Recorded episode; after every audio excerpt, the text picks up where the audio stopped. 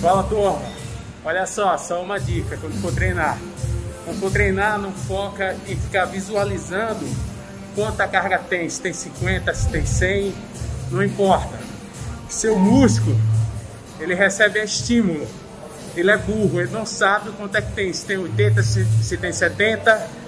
Então se concentra, foca no, no que está fazendo e executa.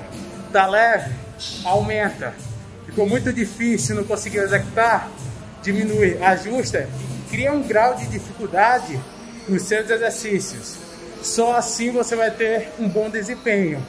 Então esqueça aqueles números. Ah, eu só faço com 100, só faço com 50. Seu músculo é burro. Ele recebe estímulo. Então tem dias que você vai estar mais disposto, tem dias que você vai carregar, aumentar bastante a carga.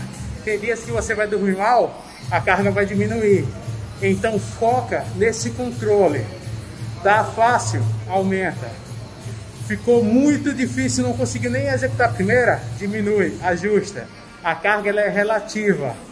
Foca no que está fazendo e dá sempre o máximo.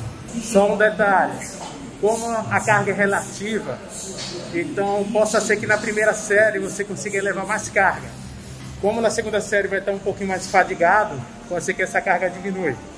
Então é normal isso acontecer. Pode ter uma queda de 5 a 10% da carga. Então é normal que você, na primeira série, consiga levar mais carga. Na segunda, já diminui um pouquinho a carga. Na terceira já fica bem mais difícil.